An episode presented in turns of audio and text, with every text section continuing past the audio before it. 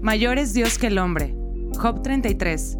En este capítulo podemos ver ciertas verdades que vivimos el día de hoy. Hay muchas ocasiones en las que nosotros contendemos contra Dios sin darnos cuenta lo que está pasando.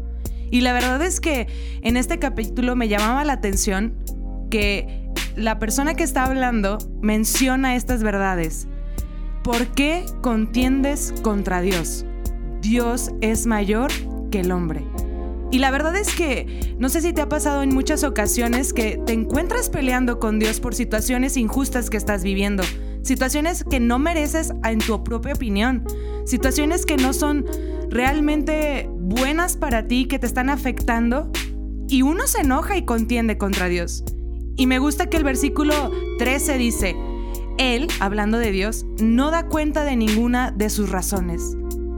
Y esto me golpeó duro el corazón, porque trata con mi orgullo, trata con la realidad de nuestras vidas, que nosotros creemos que estamos en la misma posición que Dios para poder decir que es bueno y que es malo, que es justo y que es injusto. Y ni siquiera podemos ver lo que Dios está haciendo detrás de la situación que vivimos. Y lo que más me llama la atención en este capítulo es lo que sigue, el versículo 14. Sin embargo, en una o en dos maneras habla Dios.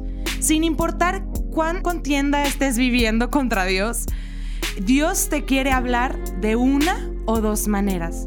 Y la verdad es que tú y yo no entendemos. Porque eso dice, el hombre no entiende. Nuestra ira, nuestro enojo, la injusticia que vivimos, las situaciones que nos están afectando nublan nuestro entendimiento para no escuchar la voz de Dios en la situación que estamos viviendo. Dios te puede estar hablando por sueño, en una visión nocturna.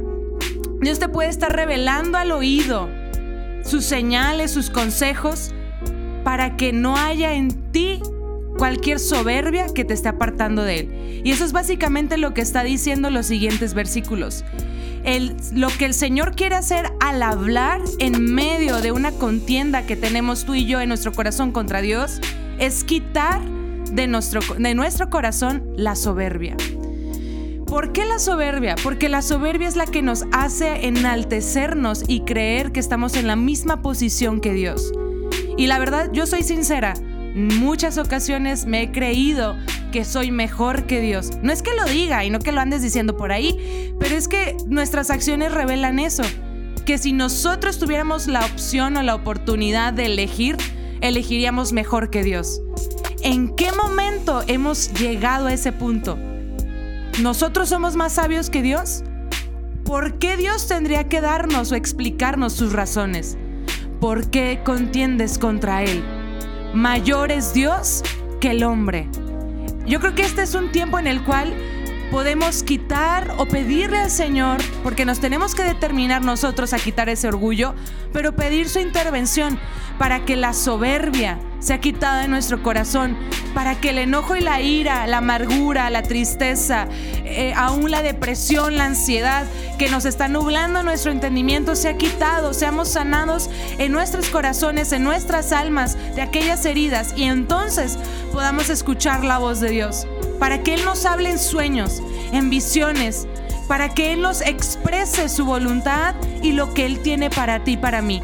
Recuerda que la vida no se trata de nosotros, sino de lo que Dios tiene para nosotros en esta vida.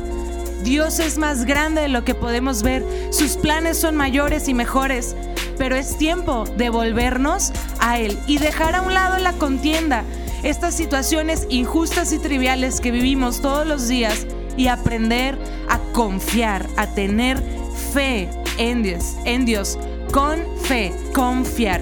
Confía en Dios, confía que Él es bueno, que Él es justo, que Él tiene un plan para ti, que Él te sostendrá, que Él te hablará, que te sanará, pero abre tu corazón y decide verlo a Él y caminar seguro en sus verdades, en su palabra.